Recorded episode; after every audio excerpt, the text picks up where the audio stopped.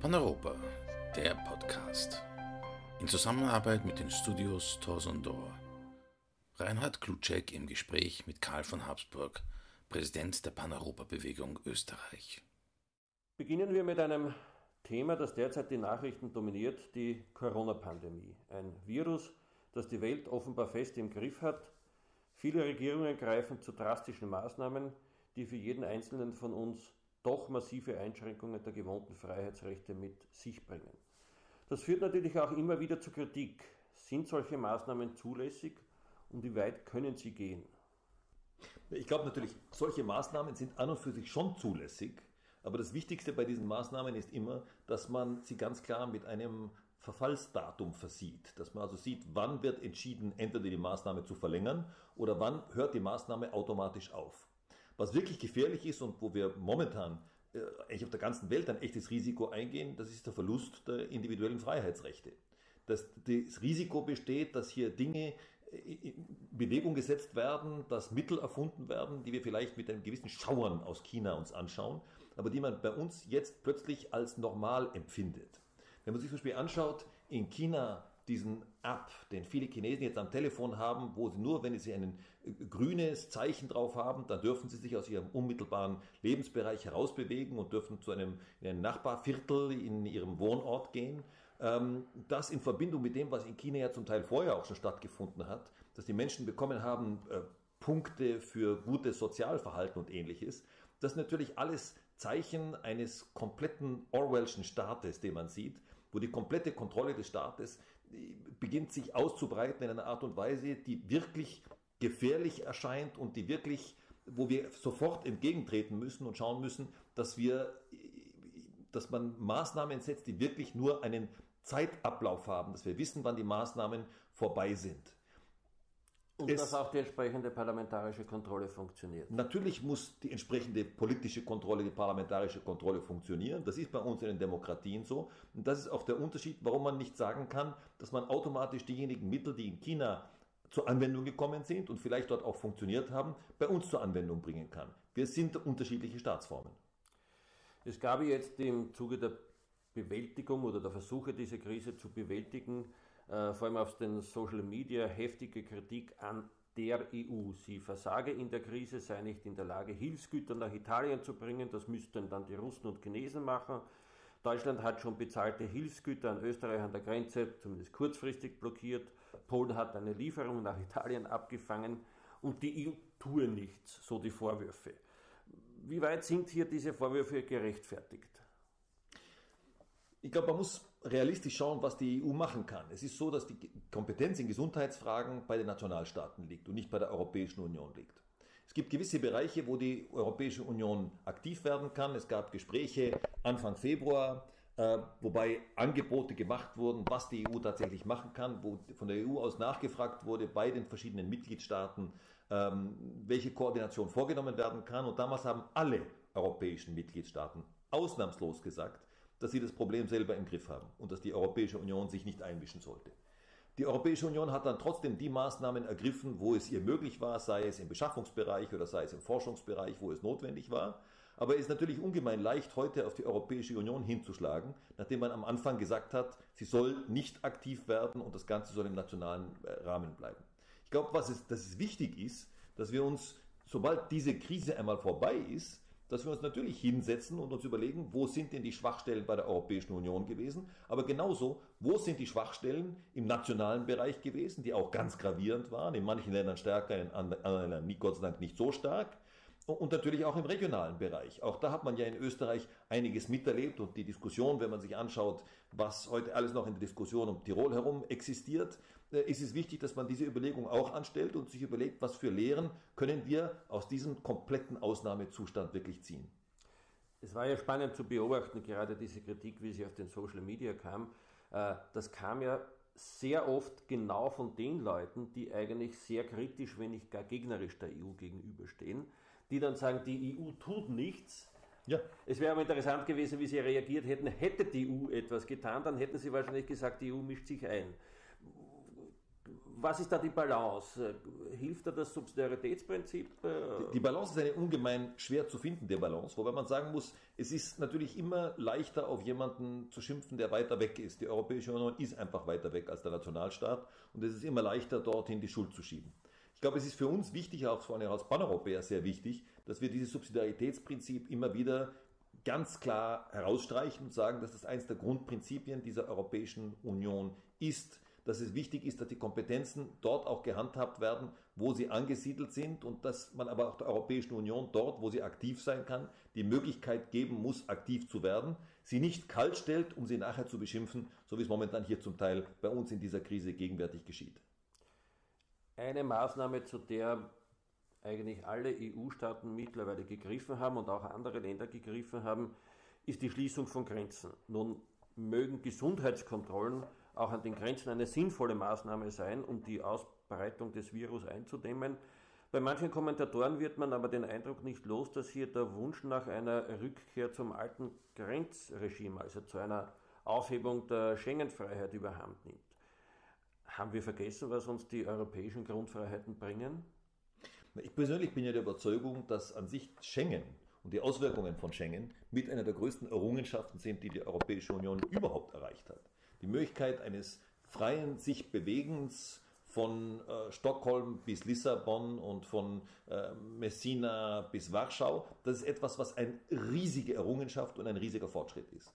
Es hat natürlich auch da bedingt, dass die Europäische Union sich immer mehr verzahnt hat, dass es enorm viel Arbeitnehmer geht, die über die Grenzen drüber fahren, dass der Handel sich entsprechend äh, ausgebreitet hat, dass eben dieser europäische Geist wesentlich stärker geworden ist. Und ich glaube, hier Einschränkungen vorzunehmen, ist ausschließlich ein Rückschritt und kein Fortschritt, weil wir wissen, dass es damals nicht wirklich funktioniert hat. Deswegen wurde die Europäische Gemeinschaft und dann Europäische Union ja auch geschaffen. Und ich glaube, dass wir gar nicht anfangen sollten, darüber nachzudenken, so einen Rückschritt auf nationaler Ebene tatsächlich zu machen. Es war auch, sollten wir nicht vergessen, in den Lauf der letzten Jahrhunderte immer wieder der Nationalismus, der uns in große Katastrophen hereingeführt hat und zweifellos nicht der europäische Geist.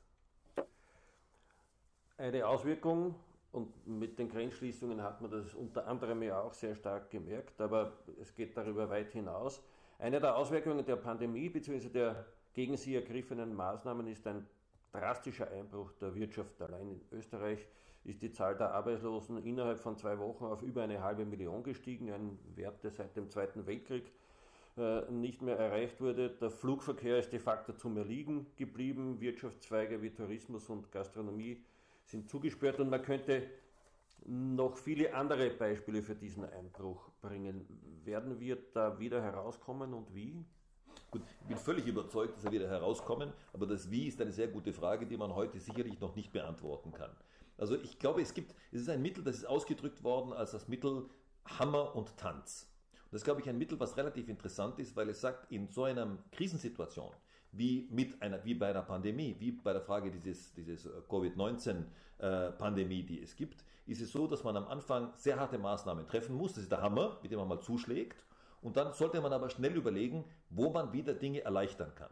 Ein großes Problem von den ganzen Maßnahmen, die derzeit ergriffen werden, ist, dass man die Konsequenz der Maßnahmen immer erst circa zwei Wochen später tatsächlich feststellen kann. Wirkt das, was wir tatsächlich als Vorgabe geben? Wirkt die Maskenpflicht? Wirkt die Verpflichtung, Geschäfte zu schließen und Restaurants zu schließen oder nicht? Man kann sich jetzt anschauen, wie es in verschiedenen europäischen Ländern funktioniert hat. Aber man kommt eben langsam wieder dazu, und das ist, bedarf sehr viel Feingefühl, dass man sagt, man muss diese harten Maßnahmen jetzt langsam wieder zurücknehmen. Das ist eben der Tanz, wo man etwas vor und zurück geht, wo man schaut, wie wirkt es sich aus, wenn man die Maßnahmen zurücknimmt. Kann man da etwas weitergehen oder muss man die Maßnahmen tatsächlich noch lassen? Das ist also, wo man Flexibilität zeigen muss, wo man Bewegung zeigen muss. Und das wird natürlich jetzt sehr in den nächsten Wochen ungemein interessant werden, ob uns dieser Tanz tatsächlich gelingt, ob es uns gelingt, hier die richtigen Maßnahmen zu treffen, um der Wirtschaft wieder zu helfen, äh, ein, ein, ein, den Startvorgang vorzunehmen und wieder zu einem halbwegs normalen System zurückzuführen, weil wir werden nicht mehr dahin zurückkommen, wo wir vor zwei, drei Monaten waren. Darüber müssen wir uns im Klaren sein. Es hat sich unheimlich viel getan im Rahmen der Gesellschaft, im Zwischenmenschlichen, im Rahmen der Kommunikation und erst da wird sich zeigen, wie das Ganze, wie der Motor dieser Wirtschaft wieder anspringt, wie man versuchen kann, das ganze Schiff wieder vernünftig zur Fahrt aufnehmen zu lassen. Es gibt ja auch immer wieder Stimmen, die sagen, na gut, dann müssen wir halt bescheidener werden. Äh, wobei, so wie die Auswirkungen derzeit sind, äh, es ja nicht nur um die Frage geht, ob man bescheidener wird, sondern es eher droht, dass es zu einer größeren Arbeitslosigkeit kommt. Arbeitslose zahlen keine Steuern mehr, Unternehmen, die zusperren, zahlen auch keine Steuern mehr. Äh, ich wage jetzt einmal die These, dass wir uns diese Krise oder diese Pandemie leisten können und sie administrieren können, weil wir ein Gesundheitssystem haben, das auf einem recht hohen Niveau ist, das aber eine Voraussetzung hat, nämlich einen Wohlstand, mit dem wir uns das überhaupt leisten können. Das heißt, diese Rufe nach mehr Bescheidenheit sind eigentlich ein, ein ein Ruf auch, das Gesundheitssystem zurückzufahren. Es ist ein Rückschritt, das ist gar keine Frage. Ich glaube, es wird sehr wichtig sein, dass man wirklich in weiterer Folge sich anschaut, wie haben in verschiedenen Ländern tatsächlich, wie haben sich die Maßnahmen ausgewirkt. Äh, wenn wir uns das Beispiel Schweden anschauen. In Schweden, wo es kaum einschneidende Maßnahmen gegeben hat, wo die Schulen weiter funktionieren, wo die Geschäfte offen sind, wo aber auch, das muss man ganz realistisch sagen, die Mortalitätsrate wesentlich höher ist als in den vergleichbaren Nachbarstaaten oder in anderen. Man muss schauen, wie die Auswirkung in Schweden auf die Wirtschaft sein wird und auf die Gesellschaft sein wird. Und ich glaube, das, wird, das werden die nächsten Wochen und Monate tatsächlich zeigen, welche Maßnahmen gewirkt haben. Aber das bringt uns alle nicht von der Notwendigkeit weg, dass wir sagen, wir haben ein marktwirtschaftliches System. Und das setzt voraus, dass wir eine funktionierende Wirtschaft haben, dass wir äh, funktionierende Betriebe haben, die wir auch erhalten müssen, damit unser System als Ganzes erhalten werden kann, damit aber auch die Sozialleistungen erhalten werden können. Und deswegen ist es wichtig, dies nicht aus den Augen zu verlieren, äh, zu sagen, wir müssen schauen, dass die Wirtschaft entsprechend funktioniert und äh, dort wurden auch schon entsprechende Maßnahmen gesetzt, die sich hoffentlich positiv auswirken werden. Aber das wird uns die Zukunft zeigen. Die Europäische Union, um jetzt einmal wieder wegzukommen, um von diesem Virus, der uns alle beschäftigt. Die Europäische Union ist ja erst vor kurzem kleiner geworden. Großbritannien hat sich verabschiedet. Auf der anderen Seite gibt es aber nach wie vor eine ganze Reihe von Ländern, die den Beitritt in die Europäische Union als ihr politisches Ziel haben. Ich denke jetzt konkret an die sechs Länder in Südosteuropa, ähm, die eigentlich, denen man eigentlich schon äh, im Thessaloniki-Prozess eine Beitrittsperspektive gegeben hat. Zumindest mit zwei dieser Ländern, Albanien und Mazedonien, also Nordmazedonien, wie es jetzt offiziell heißt, sollen nun Beitrittsverhandlungen beginnen. Ist das eine richtige Entscheidung? Ich bin der völligen Überzeugung, dass es eine richtige Entscheidung ist. Unser gegenwärtiges Problem ist, dass ein Thema, nämlich Corona, alles andere überlastet. Die Welt dreht sich aber trotzdem weiter und es geschehen auch andere Dinge. Es gibt zum Beispiel die ganze Frage des Ölpreises, der gesunken ist, in einer Art und Weise, wie das unter normalen Umständen sämtliche Schlagzeilen von allen Medien auf der ganzen Welt entsprechend ähm, äh, besetzt hätte. Und bei uns hat man nichts davon gehört. Man hat auch in den großen Medien, sei es BBC oder CNN, eigentlich so gut wie gar nichts von, diesen, von diesem Ölpreisverfall gehört und von den möglichen Auswirkungen, die es haben kann. Und die Frage der Erweiterung der Europäischen Union, die ganze Frage Brexit, die ungemein dominant als Thema in den letzten Monaten vorhanden war, ist heute eigentlich auch nicht mehr in den Nachrichten vorhanden. Aber deswegen geht dieses Thema ja nicht weg. Es muss uns völlig im Klaren sein, dass eine Krisensituation immer auch, wenn man so will, Kräfte von weiter entfernt einlädt, herzukommen und äh, Einfluss zu gewinnen. Man sieht das, es ist oft kritisiert worden, ich weiß nicht, ob es rechtfertigt ist, das zu kritisieren, aber dass zum Beispiel China sehr viel Hilfskräfte geschickt hat nach Europa, um hier bei der Corona-Krise wirklich zu helfen. Es ist sicher ist sicherlich etwas, was lobenswert ist, ist gar keine Frage. Wir brauchen in manchen Ländern, wenn man sich anschaut, die Situation in Italien, in Spanien, in England, wir brauchen diese Hilfe, aber ist sicherlich richtig. Aber wir dürfen darüber nicht hinwegsehen, dass dies das Thema Europa verdrängt und dass das Thema Europa, die Weiterentwicklung Europas tatsächlich für uns ein ungemein lebensnotwendiges Thema ist. Dazu gehört zweifellos eben auch die Erweiterung der Europäischen Union. Wir reden von dem Problemkreis in Südosteuropa, von denjenigen Staaten, die eigentlich zu Europa, die natürlich zu Europa dazugehören und die eigentlich auch zur Europäischen Union dazugehören. Der, der Prozess muss tatsächlich weiterlaufen, weil wir in diesen Staaten nicht unbedingt Tür und Tor offen legen wollen für andere Länder, die dort Einfluss gewinnen wollen, die dort entsprechend auch mit Finanzmitteln und Investitionen sich stärken wollen und diese Staaten enteuropäisieren. Das dürfen wir uns nicht gefallen lassen. Ich glaube, wir müssen diese Erweiterung der Europäischen Union wirklich mit allen Mitteln vorantreiben. Genau auf diesen Punkt wollte ich noch einmal zurückkommen. Es gibt ja in der Politik kein Vakuum. Überall wo eine Kraft nicht vorhanden ist, treten andere Kräfte ein. Nun sehen Natürlich. wir gerade am Balkan äh, einen massiven Einfluss aus China über die sogenannte Neue Seidenstraße, auch mit entsprechenden politischen Auswirkungen, wo bereits Länder europäische Prozesse äh, blockiert haben, eben aufgrund des Einflusses Chinas.